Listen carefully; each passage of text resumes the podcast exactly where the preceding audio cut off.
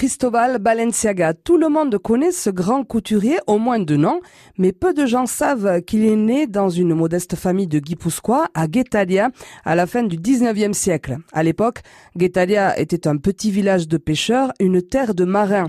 Son père travaille d'ailleurs sur les bateaux, sa mère, elle, est couturière. Et c'est avec sa maman que Cristobal Balenciaga Eisaguirre apprend à coudre, à manier l'aiguille, à assembler les tissus. Sa mère lui a transmis cette passion et Cristobal s'est vite montré très doué. Il travaille d'abord à Saint-Sébastien, Donostia, comme ouvrier, puis devient chef d'atelier. À 25 ans, il ouvre sa première maison de couture à Saint-Sébastien et habille toute l'aristocratie européenne en villégiature.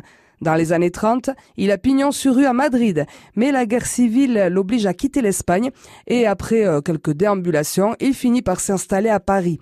Sa renommée est déjà grande. Son style de ligne épurée, les broderies qu'il affectionne, le savant mélange des couleurs et les coupes à la fois simples et très élégantes en font le roi, le maître de la haute couture, incontesté, incontestable.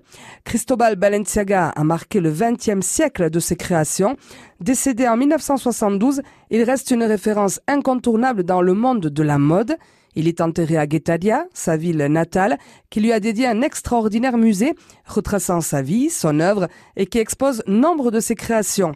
Depuis 2011, le musée Cristobal Balenciaga attire donc des milliers de visiteurs à Guetalia, des passionnés de mode ou de simples curieux. Tous sont émerveillés des drapés soyeux, des motifs colorés, de la classe qui ressort de chaque pièce.